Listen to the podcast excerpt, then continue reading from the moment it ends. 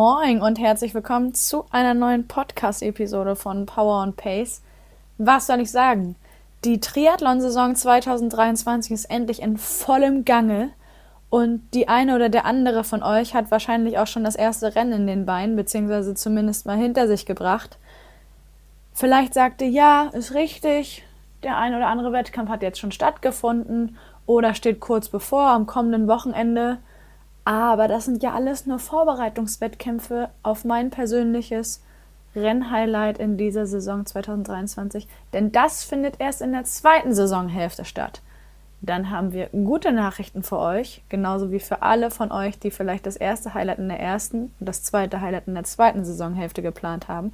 Ihr findet ab sofort alle Spezialpläne für euer Renndatum der zweiten Saisonhälfte wie gewohnt auf powerandpace.de slash Trainingsplan. Da sind viele, viele Wettkämpfe aufgeführt, vor allen Dingen viele, viele Renndaten und wir sind uns sicher, dass da einiges für euch dabei ist. Also schaut am besten nach dieser Folge direkt mal vorbei auf unserer Website und ladet euch den Plan für den nächsten Trainingsmonat. Jetzt aber ganz viel Freude mit der neunten Episode von Power and Pace. Herzlich willkommen bei einer neuen Podcast-Episode von Power und Pace und auch vor allen Dingen einer neuen Folge von Community Chat. Das Format, was es jetzt seit mittlerweile drei Monaten, vier Monaten gibt. Also wir senden heute die vierte Folge und stellen euch wieder ein Mitglied unserer Community vor. Aber kurz nochmal zu mir. Ich bin Jule, die Teammanagerin von Power und Pace und sitze aber natürlich nicht alleine hier, denn ich habe das Mitglied aus der Community Silke Roskopf heute bei mir zu Gast. Moin Silke. Hallo. ich freue mich total, dass du dir die Zeit genommen hast. Wir starten gleich natürlich mit der Geschichte und der Folge zu dir, wer du bist, wie du zum Triathlon gekommen bist und so weiter und so fort. Aber bevor wir damit loslegen, wäre es total schön, wenn du dich der Community einmal kurz vorstellen kannst, beziehungsweise der Hörerschaft, was so das Wichtigste ist, im Vorfeld über dich zu wissen.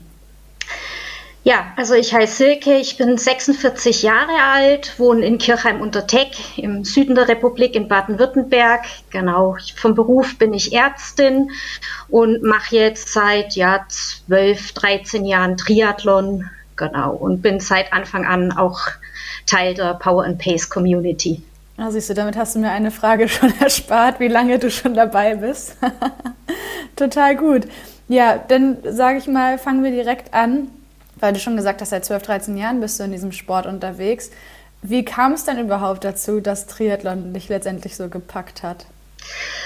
Ja, also ich habe früher eigentlich gar keinen Sport gemacht, ähm, habe als Teenager irgendwann mit dem Rauchen angefangen, habe dann mit Mitte 20 versucht, mit dem Rauchen aufzuhören und habe dann mit dem Laufen damals angefangen. Zu der Zeit ähm, hatte ich dann auch einen Bekannten, ähm, der Triathlon gemacht hat. Das war quasi so das erste Mal, dass ich mit Triathlon überhaupt in Kontakt gekommen bin. Das war der Mitbewohner von meinem damaligen Freund, war ein begnadeter Läufer, war eben auch schon beim Ironman Hawaii und so habe ich eigentlich das erste Mal von Triathlon gehört, was das überhaupt ist und so weiter. Hätte mir aber nie vorstellen können, dass ich sowas irgendwann jemals in meinem Leben machen würde. Ja. Ja, und wie gesagt, ich habe dann damals zum Laufen angefangen und wir haben dann diesen Bekannten auch mal beim München-Marathon als Zuschauer begleitet. Und das hat mich dann damals eigentlich schon so fasziniert, dass ich gesagt habe, so ein Marathon, das würde ich eigentlich auch mal gern laufen. Ja, und habe dann mit regelmäßigem Lauftraining angefangen und habe dann 2008 auch beim München Marathon meinen ersten Marathon gefinisht. Und ja, irgendwann habe ich mir dann mal ein Rennrad gekauft und ja, habe immer wieder mich auch mit dem Tri Thema Triathlon beschäftigt, habe dann auch bei besagten Bekannten immer wieder mal das Triathlon-Magazin gelesen und ja, meine große Hürde war halt, dass ich nicht schwimmen konnte. Ja, ähm, Genau, deswegen war das eigentlich für mich immer unvorstellbar, bis ich dann irgendwann entschieden habe, ich melde mich jetzt auch mal für einen Schwimmkurs für Erwachsene an und versuche da irgendwie das Kraulschwimmen zu lernen. Ja, mhm. und so bin ich dann irgendwann zum Triathlon gekommen. Okay, also ja eine ziemlich wenn man so will, eine ziemlich vernünftige Reise, ne? So alles erstmal Schritt für Schritt rangetastet. Bist du mal so eine Frage zwischendurch sowieso jemand, der eher auf Nummer sicher geht? Puh, eigentlich eher nicht, glaube ich. Also es war schon auch so, dass ich mich dann für meine erste Mitteldistanz angemeldet habe, bevor ich überhaupt diesen besagten Schwimmkurs angefangen habe. Also es mhm. war nicht alles auf Sicherheit. Ja. alles klar. Okay, und dann hattest ja. du die drei Disziplinen zusammen. Wann hat denn da dein erster, also war dieser Mitteldistanz, den du gerade erwähnt hast, war das dein erster Wettkampf? Nee, mein erster Wettkampf war quasi 2010. Ähm, da habe ich im Internet zufällig entdeckt, dass es in, in, in, in äh, Kärnten ähm, so ein kleines ja, Triathlon-Einsteiger-Wochenende gibt und war da damals. Ähm, da wurde einem halt mal so erklärt, wie Wechsel stattfinden, wurde auch so teilweise die Strecken vom Ironman Klagenfurt damals abgefahren. Und genau an diesem Wochenende hat in Pörtschach auch der Triathlon stattgefunden und da gab es einen Schnuppertriathlon. Und mhm. ich habe mich da mehr oder weniger sehr spontan dann entschieden, da zu starten. Also ich hatte äh, keine richtigen Laufschuhe dabei, bin da quasi mit meinen Sneakers, die ich dabei hatte, gelaufen, hatte da auch nur so einen ja, normalen Badeanzug, wie man ihn halt so als Frau hat, um irgendwo in der Sonne zu liegen dabei, bin damit geschwommen. Ähm, ja, aber hat eigentlich riesen Spaß gemacht und da hat mich dann eigentlich letztendlich das Triathlon-Virus auch endgültig infiziert. Ja, da reicht immer schon ein, eine Erfahrung, ne? Ja. das war bei mir auch so. Das hätte ich vorher nie für möglich gehalten. Ich habe es ja schon angekündigt, wenn wir darüber sprechen, wie es zum Triathlon ging. Gibt es eine Sportart, die du vorher betrieben hast? Also es gibt ja immer die Frage, und aus welcher Sportart kommst du? Nee, also absolut nicht. Also ich hatte als Schüler, Jugendliche eigentlich mit Sport nicht so arg viel am Hut. Ich war zwar schon ein Kind, das viel draußen war, mit dem Fahrrad oder mal mit Freunden Federball gespielt, aber ich habe nie irgendwie richtig Sport gemacht. Also das kam tatsächlich dann erst so mit Mitte 20, wo ich mit dem Laufen angefangen habe. Und wie war so deine Erkenntnis oder beziehungsweise wie war so der Moment, als du festgestellt hast, dein, dein Körper ist zu immer mehr imstande, kann immer mehr Leistung bringen? Ha, ich habe es im Nachhinein tatsächlich ein bisschen bereut, dass ich als Kind nie Sport gemacht habe, weil ich mhm. mir immer gedacht habe, wenn ich jung angefangen hätte, was wäre da noch alles möglich gewesen? Ja, wenn ich früh schwimmen gelernt hätte, wenn ich äh, quasi in der Leichtathletik im Laufen gewesen wäre oder so, ähm, wäre wahrscheinlich noch ein ganz anderes Potenzial da gewesen. Mhm. Aber es war auch schön zu sehen, was man alles erreichen kann durch konsequentes Training, in dem man immer dran bleibt. Ja. Und jetzt ist der erste Triathlon geschafft. Du hast gesagt, der Triathlon-Virus hat dich so, also warst sofort infiziert. Wie ging es dann weiter? Ja, ich habe dann noch einen zweiten, so einen Schnuppertriathlon gemacht. Da haben Arbeitskollegen quasi schon mehrere Jahre lang immer wieder mal gestattet als Staffeln und so. Das war dann quasi äh, der zweite Wettkampf. Und ähm, wie gesagt, die Mitteldistanz, für die ich mich angemeldet hatte, war eigentlich die Challenge Weichsee 2011. Mhm.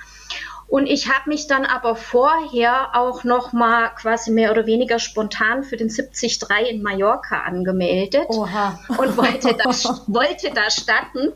Ähm, das war allerdings ein sehr kurzes Vergnügen, weil ich bin dann quasi, wie gesagt, ich konnte da noch nicht so sonderlich gut schwimmen und bin da ins Wasser gelaufen, losgeschwommen und habe eine Panikattacke gekriegt, so dass ich nach 150 Metern wieder umgedreht bin mhm. und an den Strand geschwommen und das war quasi die erste oh, Mitteldistanz. Ja, Ach, krass.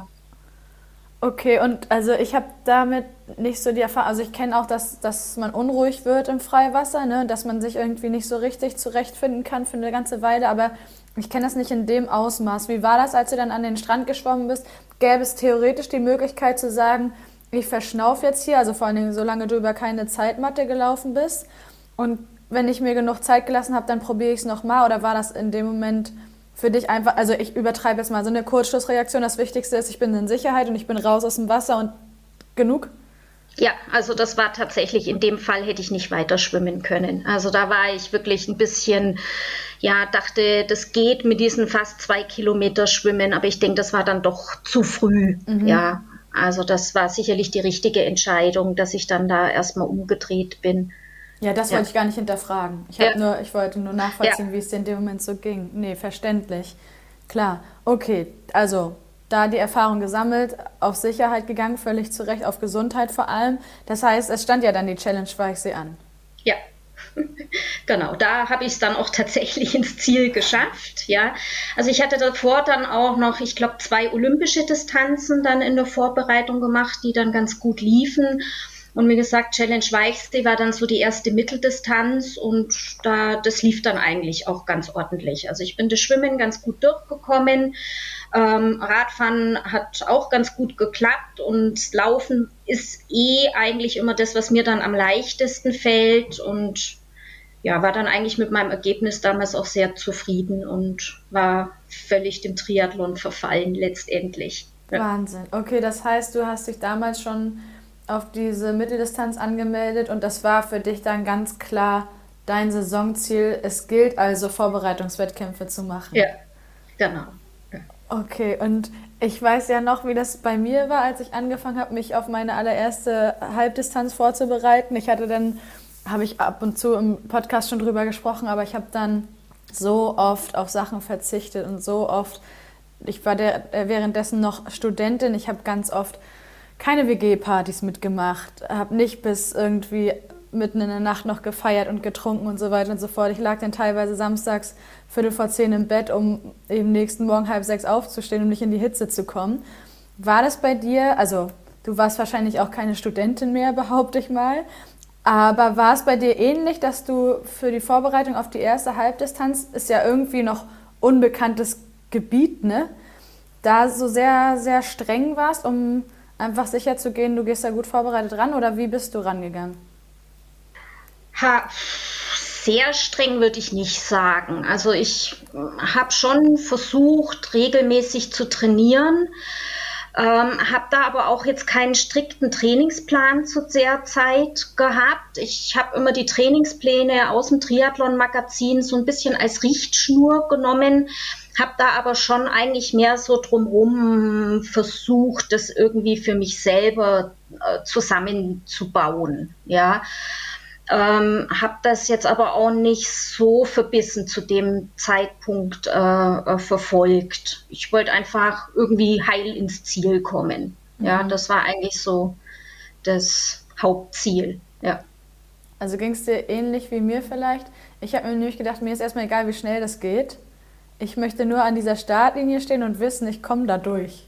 Genau, so war eigentlich auch der Gedanke. Erstmal ja. irgendwie überleben und dann die, übers Ziel zu kommen oder über die Ziellinie. Ja. Und hast du dir denn damals, ich weiß ja, vor zehn Jahren zum Beispiel gab es Power and Pace noch nicht. Hast du dir entsprechend Trainingspläne rausgesucht oder hast du dir Rat im Freundes- und Bekanntenkreis geholt oder wie bist du dieses Triathlon-Training dann angegangen? Genau, also ich habe natürlich durch meinen damaligen oder durch meinen Freund, der auch Triathlet ist und das Ganze schon viele Jahre macht, habe ich mir viele Tipps geholt. Und es gab ja damals in, äh, von Triathlon noch diese Zeitschrift Triathlon Training, in der regelmäßig Trainingspläne erschienen sind. Und wie gesagt, die habe ich mir dann so als Grundgerüst genommen und habe das irgendwie versucht, so für mich hinzubauen, dass es für mich passt, zusammen mit meinem Beruf habe auch viel gelesen natürlich, was man, damals hat man noch relativ wenig äh, Literatur gekriegt über Triathlon. Also im Vergleich zu jetzt, da hat sich die letzten 10, 12 Jahre wirklich einiges verändert. Aber was ich so in die Finger gekriegt habe an Büchern, wo irgendwas über Triathlon drin stand, das habe ich dann natürlich auch gelesen und versucht, da durch auch Erfahrungen zu sammeln. Mhm.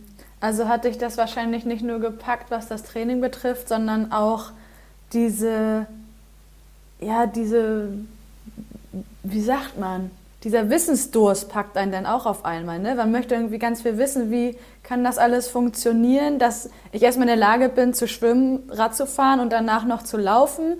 Was ist weiterhin wichtig, damit ich das überhaupt irgendwie überstehe? Und dann von dem ganzen Material wollen wir immer noch gar nicht reden. Gab's, erinnerst du dich so an einen Moment, als du die Literatur in die Hand bekommen hast, wo du dachtest, oh, eine absolute Erkenntnis?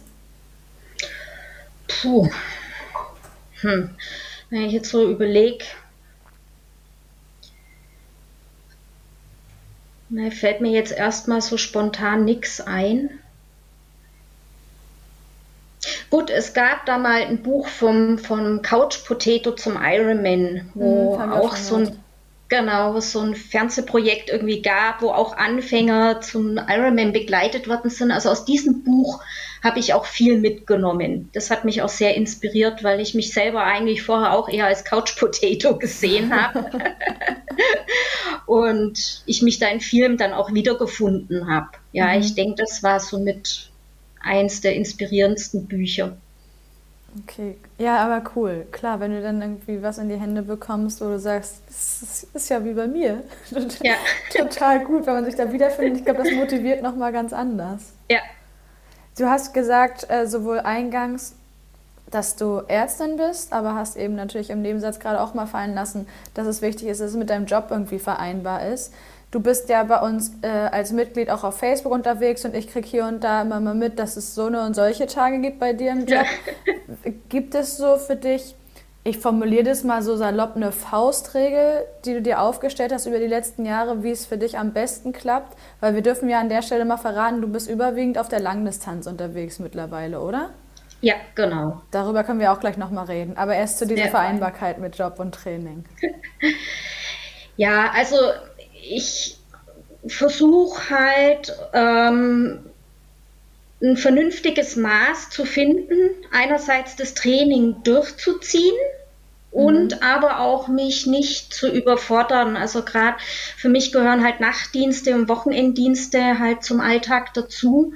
Und da gehört dann natürlich auch mal der Mut dazu, eine Trainingseinheit ausfallen zu lassen. Also gerade am Wochenende, wenn man Dienst hat, ich arbeite jetzt seit ähm, zwei Jahren nur noch 80 Prozent. Ähm, das macht es ein bisschen leichter. Ich habe quasi jetzt pro Monat eine Woche frei am Block, äh, was dann in Kombination mit den sechs Wochen Urlaub, die man im Jahr hat, dann schon dazu führt, dass man auch immer wieder mal Trainingsblöcke einbauen kann, wo man intensiver trainiert, so dass dann die Wochen, wo vielleicht ein bisschen weniger Training stattfindet, vielleicht auch wieder ausgeglichen sind. Mhm. Und welche Erkenntnis hast du so mitgenommen? Vor allen Dingen, also ich kann mir vorstellen, du gehst beispielsweise, wenn du jetzt tagsüber arbeitest, korrigiere mich, wenn ich das so völlig falsch verstehe. Ne? Ich bin in der Branche überhaupt nicht erfahren. Aber du gehst an einem Tag, wo du tagsüber Schicht hast, aus dem Haus und hast vielleicht ziemlich klar dein, ta deine Tagesstruktur vor dir mit, ich gehe jetzt zur Arbeit, arbeite x Stunden, habe da eine Pause, da wird sicherlich auch Pause gemacht und was gegessen, weil das ist ja auch sehr fordernd. Und dann, wenn ich nach Hause komme, habe ich vielleicht so Pi mal Daumen eine Stunde und dann trainiere ich. Wie gehst du mit diesen Tagen um, wo vielleicht dieser Plan überhaupt nicht aufgeht, weil deine Schicht vielleicht deutlich anstrengender war, als du gedacht hast und selbst wenn du nicht länger bleiben musst, das einfach nicht mehr geht? Ja, also da muss ich sagen, da habe ich inzwischen ganz gutes Gespür dafür. Also ob ich dann, ob es Sinn macht, an dem Tag noch zu trainieren. Ja, es gibt ja Tage, die sind lang, aber man braucht vielleicht auch noch mal den Sport zum Ausgleich. Aber ich habe inzwischen auch wirklich gelernt, dass wenn ich abends total kaputt bin, dass es dann auch keinen Sinn macht, irgendeine Trainingseinheit durchzuwirken. Ja, und dann dann lasse ich schon auch meine Trainingseinheit einfach ausfallen, weil ich mir denke, die Regenerationszeit ist eigentlich das Wichtigere dann in dem Fall. Ja, und wenn, wenn du ähnliche Erfahrungen machst wie ich, ich glaube, das ist ganz normal, dann hat man im schlimmsten Fall zwei Ruhetage oder du strukturierst es eben so, wie du es für dich als am besten empfunden hast. Und kriegst dann aber, und man kriegt dann schon mit, am dritten Tag war das eine gute Entscheidung. Ne? Man ist jetzt nicht ja. krank oder so, sondern man war einfach sehr erschöpft. Aber heute kann es dann wieder losgehen. Und ich finde, das ist die beruhigendste Erkenntnis, die einen auch irgendwie so Mut macht, dass, wie du auch gesagt hast, es sich anbietet, den Mut auch aufzubringen, zu sagen, heute nicht. Genau, ja. Finde ich so ganz, ganz wichtig, aber ich weiß nicht, wie lange das bei dir gedauert hat. Bei mir ist das schon immer noch so ein Prozess. Ja, also hat sicherlich auch mehrere Jahre gedauert, äh, dass man es mit gutem Gewissen sein lassen konnte, dass eine Trainingseinheit ausfällt. Ja, mhm. und auch heute ist es manchmal noch so, wenn es dann so kurz vor der Langdistanz ist, da fällt es dann schon mal schwer zu sagen, nee, jetzt heute Abend lieber mal ruhig und, und, und die Trainingseinheit ausfallen lassen, anstatt sie dann auf Biegen und Brechen noch irgendwie durchzuwirken. Ja. ja. ja kann ich eins zu eins nachvollziehen. Ich hoffe, wir kommen irgendwann an, auch alle an diesen Punkt, wo man sagt, es ist wichtiger, gesund zu bleiben, als heute nochmal zu trainieren. Genau. Okay, perfekt. Wir machen wieder einen Sprung zurück. Challenge Weichsee hast du im Kasten. Ist eine Mitteldistanz. Du hast auch gesagt, du hast dich dann über olympische Distanzen ganz speziell auf diese Distanz und auf diesen Wettkampf vorbereitet. Dann hast du dir ins Ziel gebracht. Wie war so deine, wie waren deine Emotionen, als du die, die Ziellinie gesehen hast oder als dir dann auch bewusst war, du hast das jetzt geschafft, diese um den Daumen, über den Daumen gepeilt 113 Kilometer?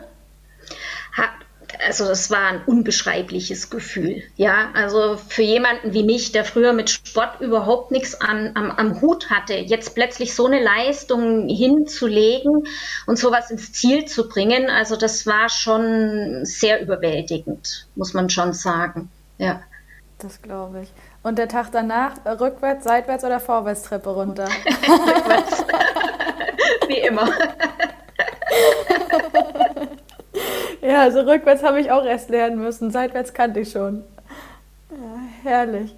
Okay, und wie war, ging es dir wie ganz vielen von uns, dass du auf dem Weg zum Ziel dachtest, um Himmels Willen, was mache ich hier eigentlich? Kommst ins Ziel und denkst, vor, geschafft, nie wieder.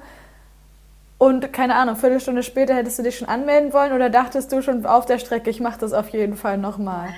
Nee, also es ist wirklich so. Also man denkt auf der Strecke, was tue ich hier überhaupt einmal und nie wieder. Aber es ist dann wirklich so. Man ist im Ziel und sobald man sich äh, erholt hat, halbwegs, ist man eigentlich schon am Überlegen, was könnte man denn so als nächstes machen. Ja, also es ist tatsächlich so.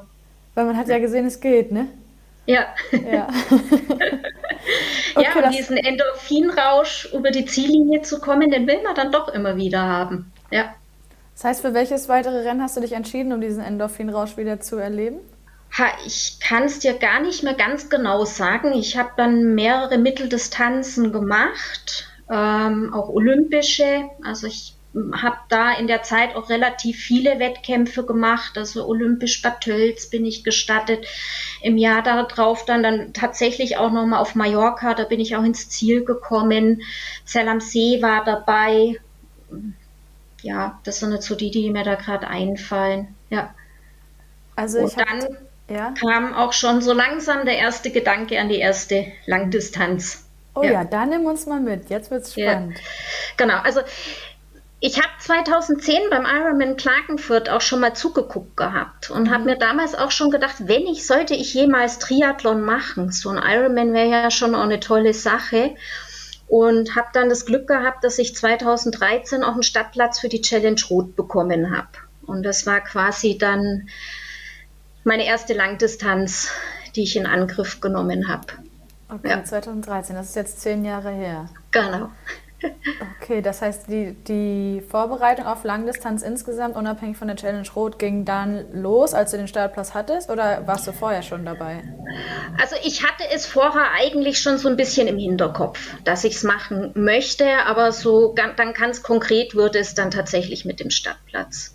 Ja, okay. dann habe ich mir gedacht, jetzt muss ich mich aber wirklich richtig gut vorbereiten. Und wie sah das denn aus? Wie war das für dich mental? Ich war eigentlich recht euphorisch, muss ich wirklich sagen. Also das, die Vorbereitung lief eigentlich recht gut, so jetzt rückblickend. Ja, ich hatte das konkrete Ziel. Ich hatte eigentlich jetzt auch nicht große Zweifel, dass ich die Vorbereitungen jetzt hier nicht durchziehen könnte oder so. Klar, man denkt sich immer Langdistanz, ob ich es ins Ziel schaffe, aber ich war da eigentlich schon sehr zuversichtlich nach der Erfahrung, dass eine Mitteldistanz geht, dass das schon auch irgendwie funktionieren wird. okay, ja, das ist ein gutes Stichwort, dass es schon irgendwie funktionieren wird. Wann hast du denn in der Vorbereitung auf die Challenge Road 2013 im Training wirklich gemerkt, ich schaffe das? Ha, als ich dann so die ersten langen Radtouren so mit fünf Stunden hinter mir hatte, ähm, als ich im Training mal so drei Kilometer geschwommen bin, was für mich damals wirklich extrem weit war, da habe ich mir gedacht, na gut, wenn ich das jetzt hier so im Training schaffe, Marathon war ich ja schon gelaufen, müsste ich das eigentlich schon auch schaffen, das irgendwie ins Ziel zu kriegen. Ne? Ich wollte finishen, mir war es auch egal, wie lang. Ich habe immer gesagt, okay, und wenn ich am Schluss nur noch gehen kann. Ich will die über die Ziellinie und das werde ich schon irgendwie schaffen. Ja. Mhm. Okay, dann nimm uns jetzt mal mit in die, ich weiß nicht, so zwei Wochen, also ich denke jetzt ans Tapering, ne? wenn du Langdistanz ja. machst, hast du zwei Wochen Tapering, bevor es dann losgeht. Nimm uns mal mit in diese letzten zwei Wochen vor dem ersten Langdistanzstart. Was, wie war das so? Ha, ich war natürlich sehr, sehr nervös, trotz allem. Ja, also da kam dann wirklich, also wie gesagt, im Training vorher war ich eigentlich recht zuversichtlich, aber da kamen dann tatsächlich auch Zweifel, ja, kam eine große Angst. Es war dann plötzlich auch ungewohnt, wieder deutlich weniger zu trainieren, ja. Ähm, ja, ich glaube, da war ich dann schon auch doch trotz allem ziemliches Nervenbündel die letzten zwei Wochen. Das ist auch merkwürdig, oder? Wenn man im Wettkampf so feststellt, okay, wenn ich jetzt noch beispielsweise bei der über drei Kilometer langen Schwimmeinheit weiß, wenn ich noch 800 Meter draufpacke oder in dem Fall vielleicht dann 600, was weiß ich, dann komme ich da durch. Radfahren, das klappt schon, so weit gelaufen bin ich schon mal. Da hast du so, eine, so einen soliden, normalen Nullpunkt, ne? Ja. Und bist dir ziemlich sicher, auch objektiv betrachtet, das klappt schon. Ja.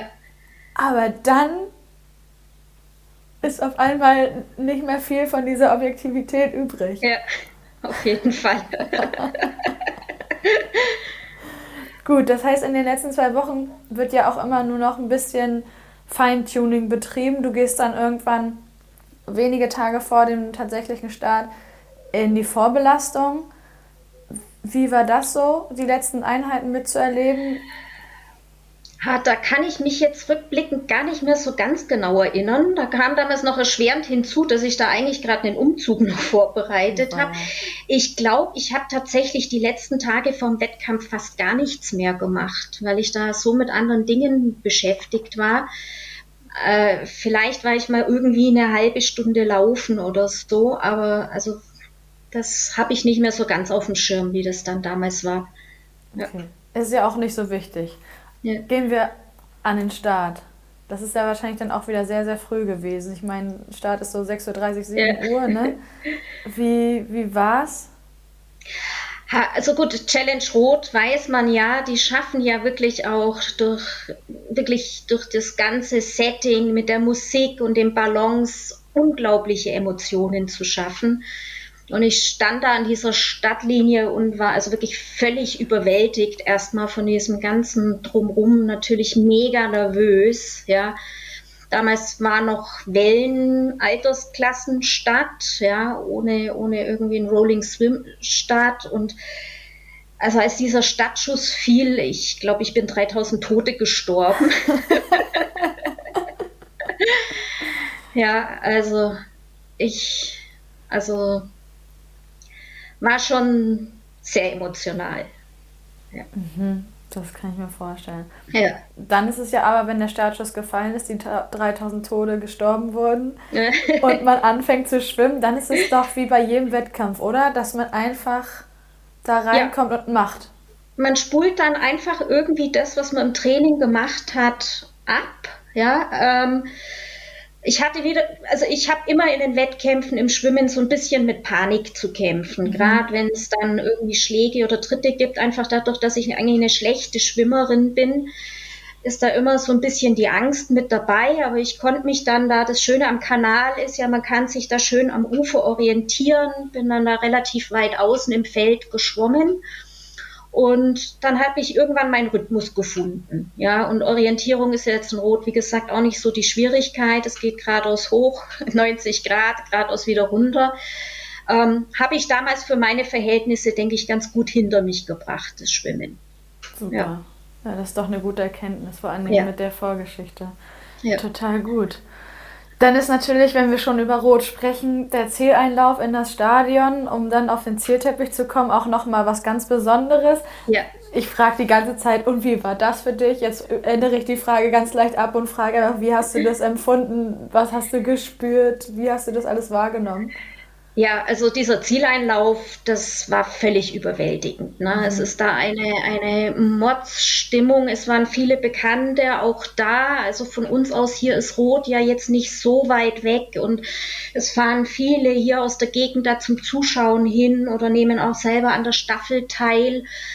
Und das war also ein unbeschreibliches Gefühl, dann da über die Ziellinie zu gehen, zu wissen, man hat es geschafft, ja, man hat diesen Tag überstanden. Ich war auch deutlich schneller, als ich mir in meinen kühnsten Träumen irgendwie äh, ausgemalt habe. Und, und also das war sowas Unglaubliches. Das kann man eigentlich gar nicht so in Worte fassen, was man da in dem Moment erlebt. Ja. Das glaube ich sofort. Ich finde auch, ja. der Triathlon schafft Emotionen, die ich bisher in keinem, also die positiven Emotionen, ja. in keinem anderen Lebensbereich erfahren habe. Ja, das stimmt, ja.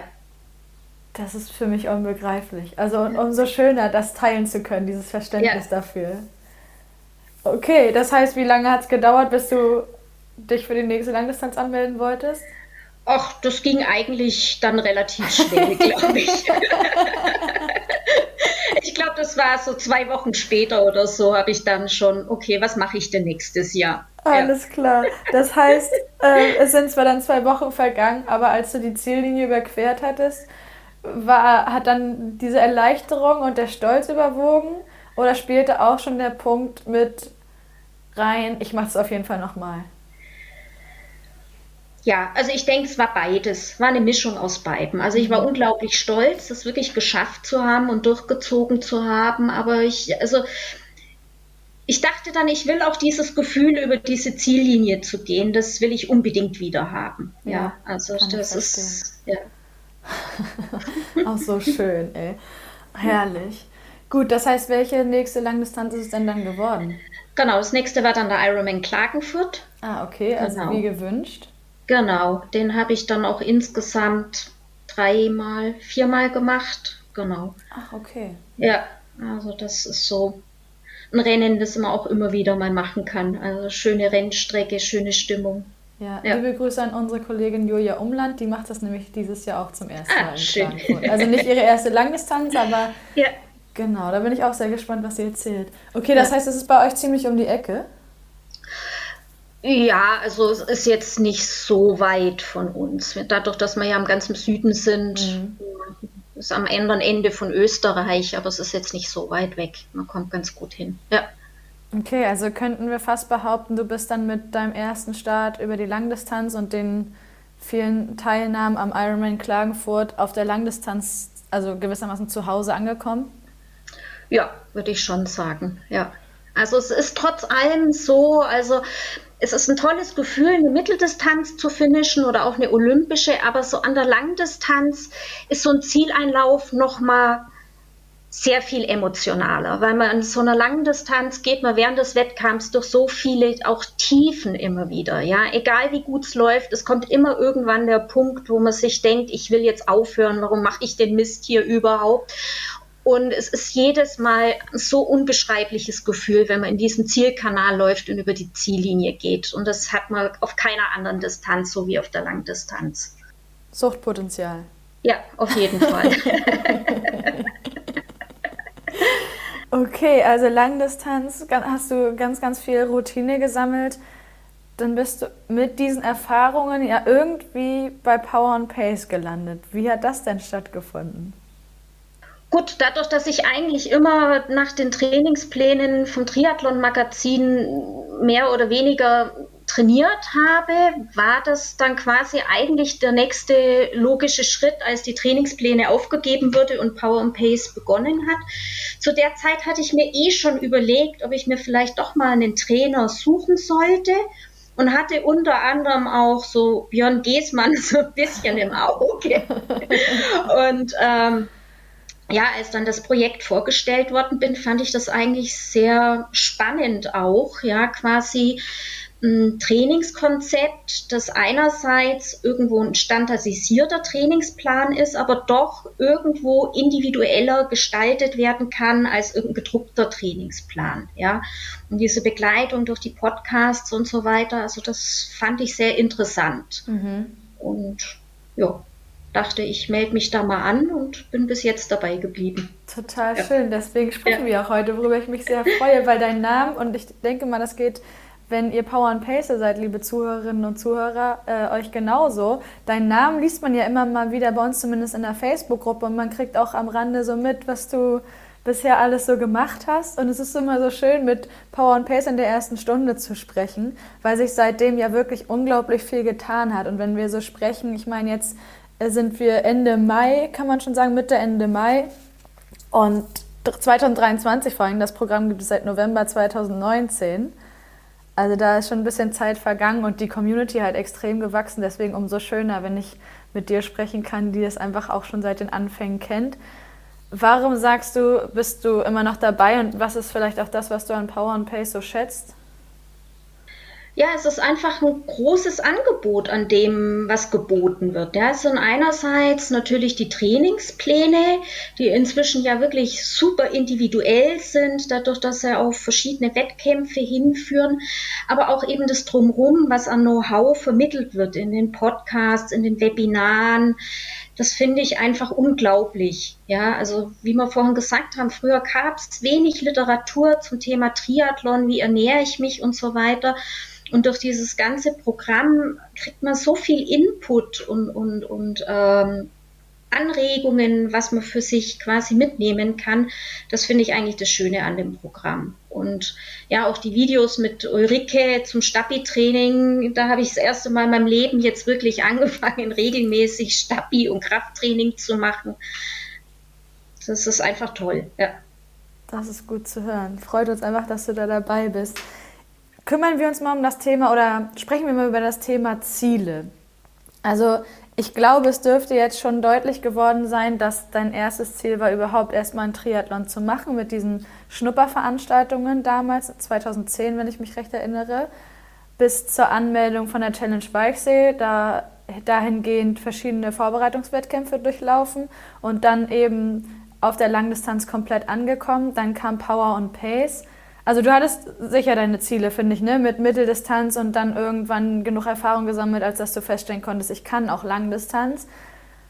Was war seitdem bisher dein größtes Ziel? Ja, das größte Ziel war dann die Hawaii-Quali, wovon, glaube ich, fast jeder Langdistanz-Triathlet irgendwie träumt und, und das fast jeden auf der Langdistanz, denke ich, auch antreibt. Wobei es bei mir halt durch meine Schwimmschwäche eigentlich immer so war, dass ich gedacht habe, das wird für mich immer ein Traum bleiben, der sich aber wahrscheinlich nicht erfüllen wird. Ja, ich hatte in einem Jahr, bin ich in Klagenfurt mal, ich glaube, Sechste in der AK geworden. Da hatte ich mal so ein bisschen Hoffnung, dass der Platz vielleicht rutschen könnte, was mhm. aber nicht geklappt hat. Aber eigentlich hatte ich mich von dem Traum schon so ein bisschen verabschiedet. Ja, er schwebt natürlich immer im Hinterkopf und man bereitet sich vor und will beste Leistung bringen, immer in der Hoffnung, vielleicht klappt es ja dann irgendwann mal. Aber wenn man wirklich realistisch ist, dachte ich immer, es wird nie passieren. Ja, bis dann vor einem Jahr es dann durch viel Glück dann doch geklappt hat. Dazu wollen wir gerne mehr Details. ja, also ich bin ziemlich, oder eigentlich genau heute vor einem Jahr beim, bei dem Ironman äh, Aix-en-Provence gestartet. Der hat ja leider nur einmal stattgefunden als Langdistanz. Das war im letzten Jahr. Und ja, es waren sehr harte Bedingungen an dem Tag. Es war unglaublich heiß und es gab eine recht hohe Dropout-Quote es waren auch wenige Teilnehmer, also der wurde nicht so sonderlich gut angenommen, der Wettkampf, was ich nicht verstehe, weil es ist wirklich ein wunderschönes Rennen gewesen. Aber es war halt auch mit relativ vielen Höhenmetern auf der Radstrecke. Vielleicht hat das auch viele abgehalten, da zu starten. Und ich habe an dem Tag, also ich weiß nicht, wie oft ich da ans äh, Aussteigen gedacht habe. Also es war so heiß, ich habe so gelitten beim Laufen. Es waren sechs oder sieben Runden zu laufen und immer wenn ich da quasi in den Wechselbereich kam, habe ich gedacht, ich gehe jetzt raus, ich mag nicht mehr. Und wenn mein Freund mich nicht immer wieder angespornt hätte, jetzt lauf noch eine Runde, ich glaube, ich hätte das Ding an dem Tag auch äh, beendet. Ja, und dann am nächsten Tag sind wir zur Slotvergabe gefahren, eigentlich mehr, um so das Ganze sich so ein bisschen anzugucken. Ich hatte dann lustigerweise auf dem Weg dahin dann auch noch festgestellt, dass ich meine Kreditkarte vergessen habe. Klassiker. Und wir haben, wir haben dann noch kurz überlegt, ob wir überhaupt umdrehen sollen, weil ich gesagt habe, naja, also wird eh nicht reichen. Mein Freund hat gesagt, nee, komm, wir drehen um und holen sie noch. Und ja, ich hatte am Abend vorher mal die ersten drei in meiner AK gegoogelt und wusste, dass zwei davon den Hawaii-Slot haben. Ja, ich war siebte in der AK und dachte, naja, vielleicht ja doch mit einem kleinen bisschen Glück klappt's. Mhm. Und es war dann tatsächlich so, also die erste hat den Platz nicht genommen, die zweite und die dritte hatten äh, bereits einen Hawaii-Slot und die anderen waren nicht da. Und als dann die sechste aufgerufen wurde und sich keiner gemeldet hat, habe ich wirklich gedacht, ich falle in Ohnmacht. Das, das ich. ist ja, also das war wirklich, ich, ich, ich, ich konnte es nicht glauben. Das Ganze lief wie so ein Film an mir vorbei. Ich, ich, ich konnte es gar nicht so richtig realisieren. Und als ich dann meinen Namen gehört habe, also ich habe so zum Schreien angefangen. Die haben wahrscheinlich alle gedacht, ich bin total bekloppt, aber es war so überwältigend, das nach zehn Jahren Langdistanz geschafft zu haben, ja, dann einen Platz für Hawaii zu kriegen, also das war wirklich, das war unbeschreiblich. Ja. Du sagst zwar unbeschreiblich, aber bitte, weil ich, ich meine, 73 WM ist trotzdem noch ein anderer Schnack, aber mir ging das ja, ja. ähnlich. Ja. Mit, der, mit dem Quali-Abend, dann nimm, beschreib uns mal bitte deinen Weg von, dein Name wurde aufgerufen zur Bühne. Ah, also mir haben so die Beine gezittert, mir haben die Hände gezittert. Also ich konnte fast nicht mehr gehen. Ich hatte total schwitzige Hände. Also ich habe echt gedacht, ich falle in Ohnmacht. Es war, also es waren dann auch ein paar andere Deutsche, die wir da kennengelernt hatten mit uns am Tisch und die haben sich auch so unglaublich für mich gefreut, ja. Also es, wie gesagt, ich kann es immer noch schlecht in Worte fassen, was da in mir vorging, aber das war wirklich völlig überwältigend. Ja. ja. Prima. Das heißt, du hast dir dann deinen Slot abgenommen, äh, abgeholt. Ja. Äh, habt ihr dann noch irgendwie gefeiert oder warst du komplett erschöpft und hast gesagt, ich muss ins Bett oder wie war's? Ja, also ich war da völlig erschöpft dann. Also wir waren da an einem kleinen Campingplatz und hatten da so ein Mobile Home und ich saß dann da auf der Terrasse und war wirklich nur noch fertig, weil diese Emotionen, das kostet dann doch auch trotz allem so viel Kraft erstmal. Ja, man ist ja eh müde von der Langdistanz. Und ich saß da in diesem Liegestuhl und konnte es eigentlich nicht mal so wirklich glauben, dass das jetzt wirklich Realität ist. Ja. ja. Großartig. Mir ging es dann nämlich so, dass ich auch ganz platt von dem Wettkampf, da war es ja noch am selben Tag bei den kürzeren ja. Distanzen, ist am selben Tag ähm, ich lag dann im Bett, war wirklich unglaublich müde und dachte, Mensch, morgen kannst du ausschlafen. Ich war um sechs hellwach und dachte, ach du Schande, ich fliege in die USA. Wie mache ich das denn alles? Weißt du denn, was es alles zu organisieren gibt? Und ich meine, Hawaii ist auch USA, da sind noch ein bisschen was zu berücksichtigen. Die, die Reise ist noch weiter, um dann dort einen Triathlon zu machen. Ging dir das ähnlich? Ja, also ziemlich ähnlich. Wir haben dann auch gleich eigentlich mit Hannes Hawaii Tours Kontakt aufgenommen. Wir sind seit Jahren ja eigentlich äh, große Hannes Hawaii Trainingscamp Besucher und haben dann gleich geschrieben, ja, es hat mit der Hawaii-Quali geklappt, wir bräuchten ein Angebot und dann kam so zurück, oh, das wird aber schwierig werden dieses Jahr. Und weil es war ja dann so, dass da diese ganzen aufgelaufenen Plätze durch die Corona-Pandemie es einfach mit Unterkünften schon schwierig war, ja. Und ja, das war dann erstmal so ein kleiner Dämpfer, ja. Ähm, sie konnten uns dann Angebote machen, ja. Ähm, aber das war dann wirklich erstmal so dieses ganze Organisieren drumherum das war dann schon auch ein großer Act, muss man schon sagen. Ja. Ist es, ne? Ich finde, ja. das darf man auch mit, also das darf man mit betonen, weil du hast dann nicht nur diese WM-Vorbereitung trainingstechnisch ja. betrachtet, sondern organisatorisch ist da wirklich viel zu machen. Ja. Unfassbar. Und wie, wie hast du es so wahrgenommen? Sind dann die Monate nur so verflogen? Weil ich meine, wir reden von Mitte Mai, hast du gesagt, ne? Ja also beziehungsweise ziemlich genau vor, vor einem Jahr. Und dann hast du Juni, Juli, August, September. Ich glaube, wir haben im September ja auch noch kurz geschrieben. Ich bin mir ja. gar nicht sicher. Mhm. Ja. Da warst du kurz vor Abflug. Ja. Genau. Also vier Monate. Ja.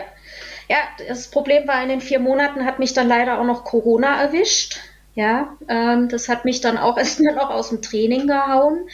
Und es war tatsächlich auch so, dass ich dann nach Corona schon ein paar Wochen gebraucht habe, auch wieder ins Training zu kommen. Also ich habe wirklich gemerkt, dass ich nicht belastbar bin. Das hat mich dann natürlich schon auch irgendwo so ein bisschen unter Druck gesetzt. Also für mich war immer ganz klar, Hawaii will ich nur übers die Ziellinie kommen.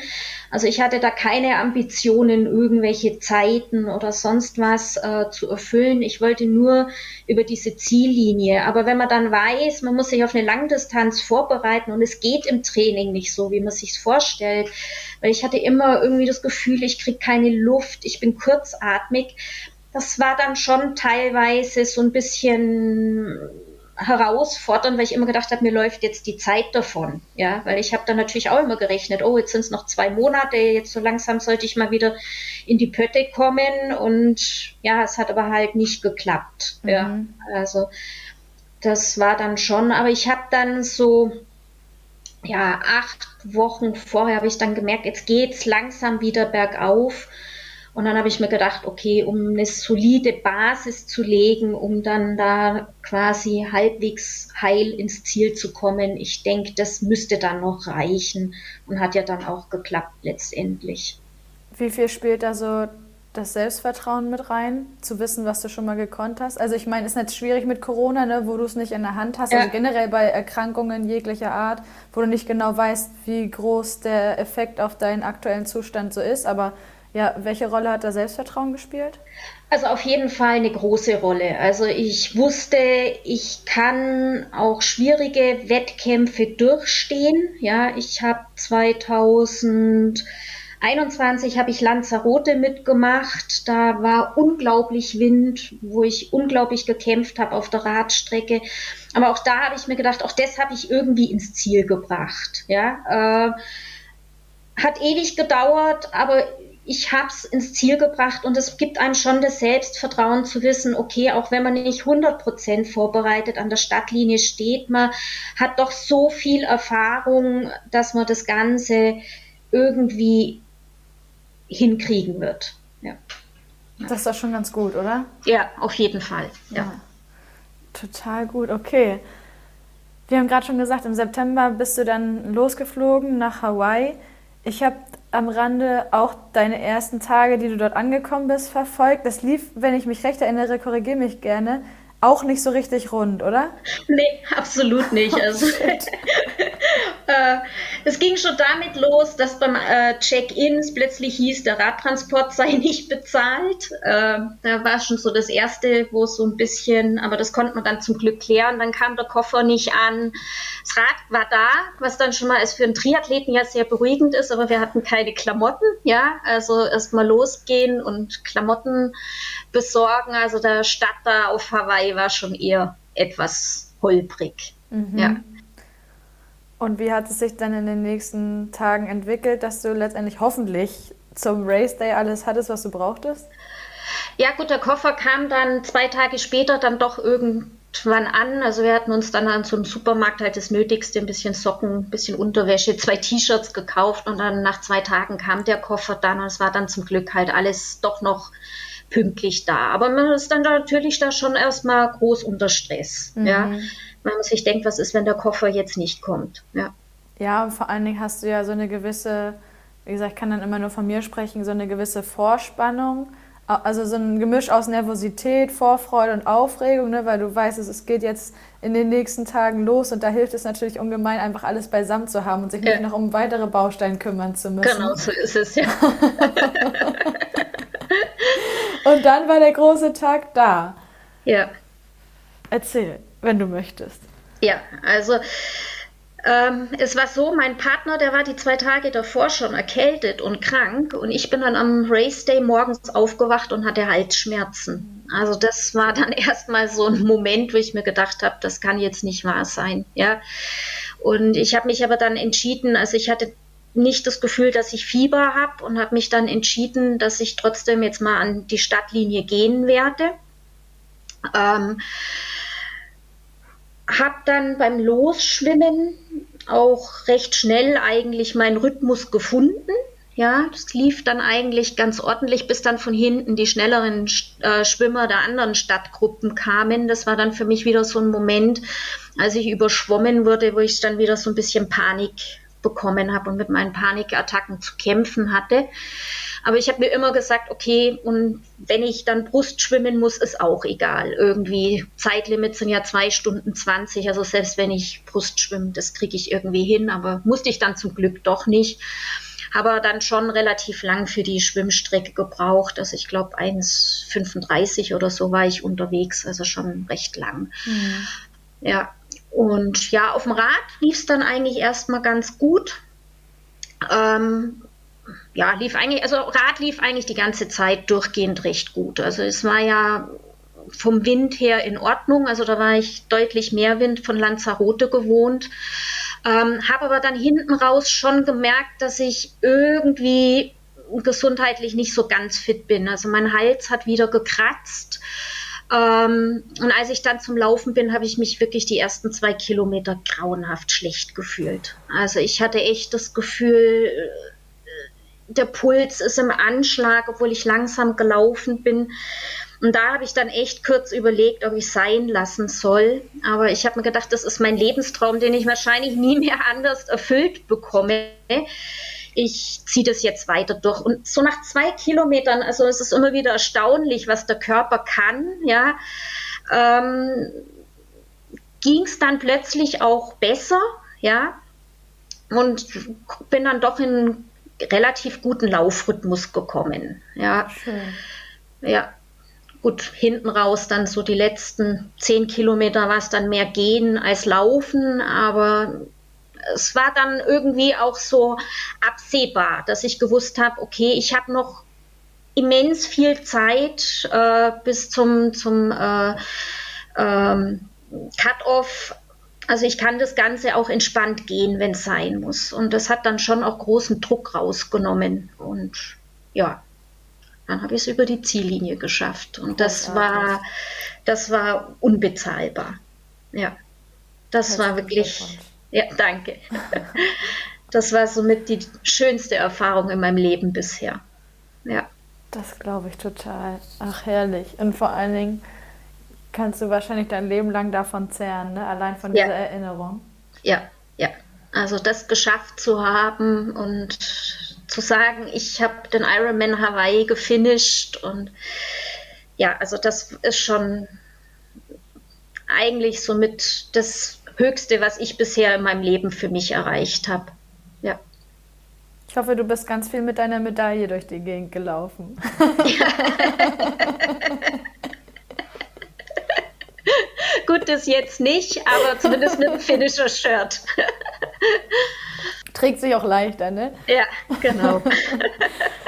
Ach ja, absolut fantastisch. Dann sind wir auch wieder beim Selbstvertrauen, ne? als du gesagt hast, du hast noch ewig Zeit bis zum Cut-Off. Du schaffst das schon irgendwie. Ja. Also ich habe immer gesagt, ich will über diese Ziellinie und wenn ich auf allen Vieren dahin krabbeln muss, ja, ich, ich, ich habe im Vorfeld, weil jeder mich gefragt hat, ja, willst du irgendwie eine bestimmte Zeit erreichen? Und ich gesagt, nein, ich will über diese Ziellinie. Ich will die Medaille in Empfang nehmen und es ist egal wie, ja. Und ich denke, das war auch eine ganz gute Einstellung so. Ja. Das glaube ich, absolut. Weißt du, was ich mich gerade gefragt habe? Vielleicht kennst du das oder vielleicht hast du es auch so erlebt. Jetzt hast du und wie gesagt, mir ging es ja ähnlich auf der halben Distanz, den groß, deinen großen sportlichen Traum erfüllt. Wie bist du jetzt mit der aktuellen Situation dann umgegangen? Äh, aktuellen, aktuellen Saison, meine ich. Ja, also am Anfang war ich hoch motiviert. Es hat mir erstmal einen riesen Schub gegeben, habe dann wieder Glück gehabt, mich äh, einen Stadtplatz für die Challenge Rot zu kriegen. Bin da erstmal wirklich sehr motiviert ins Training eingestiegen und habe aber danach ein paar Wochen gemerkt, es ist gerade im Moment die Luft raus. Die Motivation ist dann irgendwann völlig verpufft. Ja, ich musste mich zu jeder Trainingseinheit wirklich zwingen und habe dann entschieden, also ich werde mich abmelden von Rot und jetzt erstmal Sport nach Lust und Laune machen. Und so handhabe ich das im Moment auch. Also ich gehe laufen, wenn ich Lust habe, ich setze mich aufs Rad, wenn ich Lust habe. Schwimmen reizt mich jetzt im Moment gar nicht, ähm, aber ich denke, das wird jetzt mit der Freibad-Saison auch wieder kommen. Und ja, ich mache jetzt dieses Jahr keine Wettkämpfe, habe ich entschieden, weil ich einfach ja auch wieder so ein bisschen die Lockerheit am Sport finden muss. Mhm. Also ich habe mich jetzt zehn Jahre lang jedes Jahr auf ein bis zwei Langdistanzen vorbereitet. Und man richtet ja doch schon sehr viel im Leben nach dieser Langdistanz aus. Ja, man guckt, wie man sich ernährt, wie man die Trainingseinheiten unterbringt. Ähm, viel Sozialleben bleibt da auch auf der Strecke. Und das habe ich jetzt gemerkt, das muss ich jetzt einfach ein bisschen nachholen nach Hawaii. Ja, das kann ich total verstehen. Ja, der Sport ist schon was Besonderes. Ne? Also ich glaube, ohne ja. wäre ohne wär schon auf gut Deutsch gesagt Kacke. Ja. Aber nonstop mit ist, also glaube ich, auch nicht die Lösung. Ja, ja. Kann ich, kann ich total verstehen. Ja, das, das klingt doch nach einer ganz guten Lösung. Wie, in welchem Zeitraum hat sich das abgespielt, dass du gemerkt hast, puh, nee, ich brauche erstmal keine Langdistanzvorbereitung, ich brauche keine Triathlon-Saison? Das ging dann eigentlich so im Januar etwa los. Ja, dass ich so den Eindruck habe, nee, das ist mir jetzt gerade alles zu viel. Mhm. Ich merke jetzt auch so langsam, kommt wieder ein bisschen Lust okay. am Triathlon. Also jetzt am Wochenende war ja Kraichgau, St. Pölten, Samurin, das habe ich alles am Livestream und am Ticker mitverfolgt. Und da habe ich so jetzt das erste Mal wieder gemerkt, wie ich wieder anfange, für den Triathlonsport so ein bisschen zu brennen. Ja? ja. Ich kann mir selber noch nicht vorstellen, im Moment an der Stadtlinie zu stehen, aber es kommt jetzt so langsam wieder die Freude und das Interesse dran. Ja. Okay, arbeitest du also mit einem Plan in dem Sinne, als dass du sagst, die Saison lässt du einfach ziehen, so wie sie ist und du guckst, was du machst, aber Triathlon-Wettkämpfe spielen keine Rolle. In der nächsten Saison formuliere ich es mal so, kämpferisch greife ich aber wieder an. Oder wofür hast du dich entschieden? Oder wofür entscheidest du dich? Ja, also im Moment bin ich da noch ein bisschen unschlüssig. Ja, ähm, ich merke aber so langsam kommen so ein paar Dinge im Kopf auf, wo ich mir denke, oh, das könnte ein Ziel fürs nächste Jahr sein. Okay. Ja.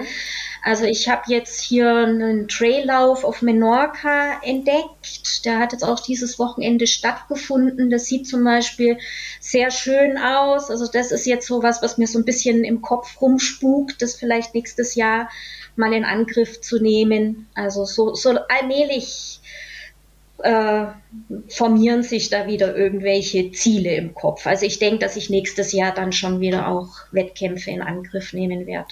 Cool. Frage ist, ob so die klassischen Triathlons sind oder irgendwelche anderen Geschichten. Ja. ja. Klassische Triathlons ist auch nochmal ein gutes Stichwort. Ist dann für dich auch reizvoll, sowas wie Norseman zum Beispiel zu machen? Oder geht es einfach nur darum, was anderes Unklassisches, Unkonventionelleres im Sport zu machen, sei es Laufen, Radfahren, Schwimmen, Triathlon? Ja, also sagen wir mal so, den Norseman finde ich sehr faszinierend, aber der Wettkampf wäre mir wahrscheinlich zu kalt. Also ja, ich, würde ich. ich würde da wahrscheinlich äh, frieren, ja. Aber solche Geschichten finde ich schon auch spannend. Also einfach Herausforderungen. Ja, also ich suche schon auch immer wieder mal in den Wettkämpfen die Herausforderungen. Deswegen sprechen mich auch so Wettkämpfe wie Lanzarote oder Aix-en-Provence, wo einfach viele Höhenmeter drin sind, die nicht so ganz, ja, einfach in Anführungszeichen sind, äh, mehr an als Wettkämpfe, die dann doch relativ flach sind, weil ich einfach auch diese Herausforderung mag, sich diesen Gegebenheiten dann zu stellen. Also insofern, also wie gesagt, Norseman ist zu kalt, aber wenn es sowas in wärmeren Gefilden gäbe, könnte ich mir das schon durchaus vorstellen. Ja. Okay, ziemlich simple Frage. Warum? Gute Frage. Keine Ahnung. Keine Ahnung. Vielleicht, weil man sich beweisen will, dass man es kann. Ja. ja. Ja, zumal der Triathlon-Sport ja sowieso schon in sich trägt, dass man, der Meinung bin ich zumindest, oder das Empfinden habe ich, immer wieder seine eigenen Grenzen verschiebt, oder? Ja, ja.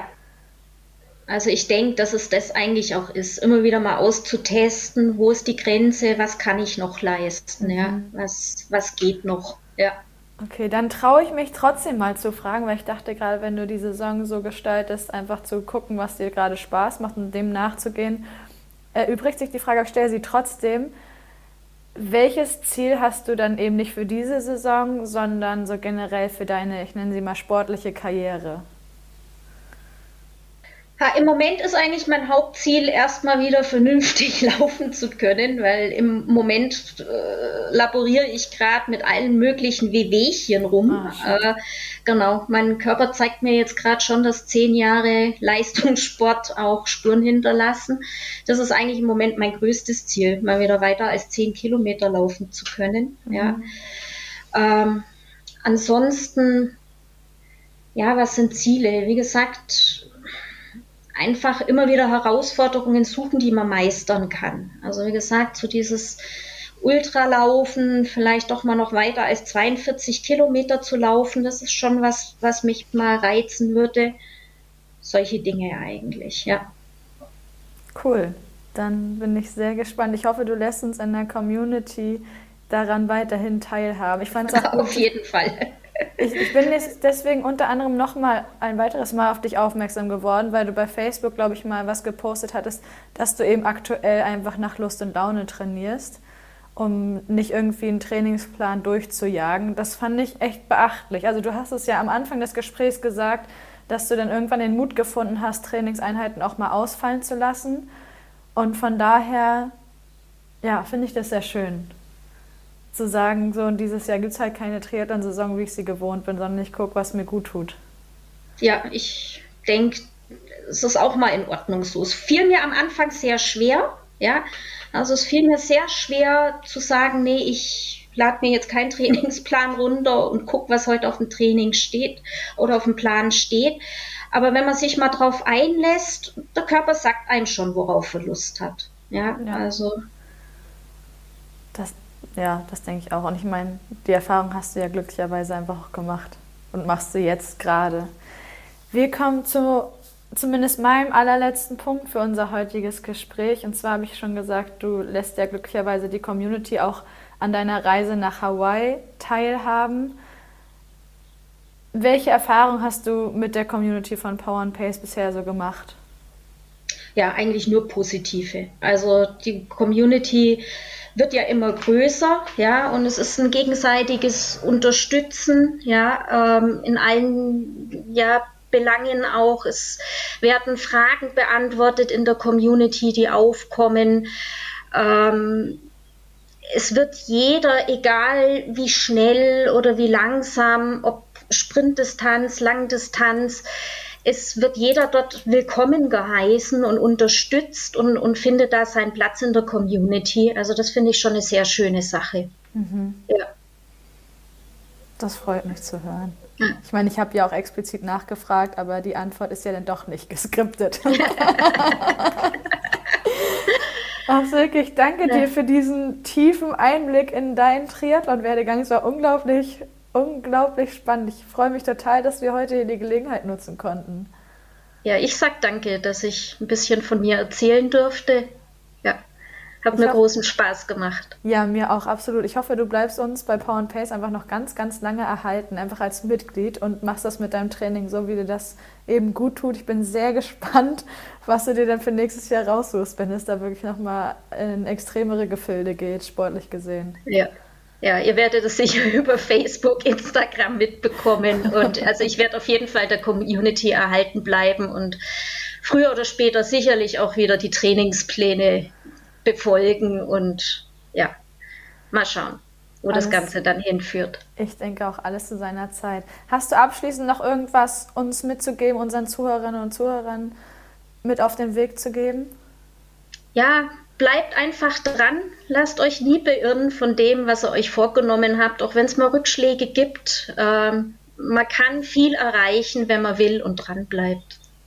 Alles ja. klar. Silke, ich danke dir. Danke ja, für das schöne danke. Gespräch. Ja, danke. Und danke euch da draußen fürs Einschalten. Seid gerne auch nächste Woche wieder dabei. Und wir freuen uns natürlich jederzeit äh, über euer Feedback zu der Folge. Ihr dürftet jetzt Silke ganz nah und ich sogar live kennenlernen. Also sagt, wie es euch gefallen hat und vielleicht seid ihr demnächst hier mal zu Gast. Macht's gut, viel Spaß beim Training. in your eye, pain in your bones, hunger in your gut, got that fire in your soul,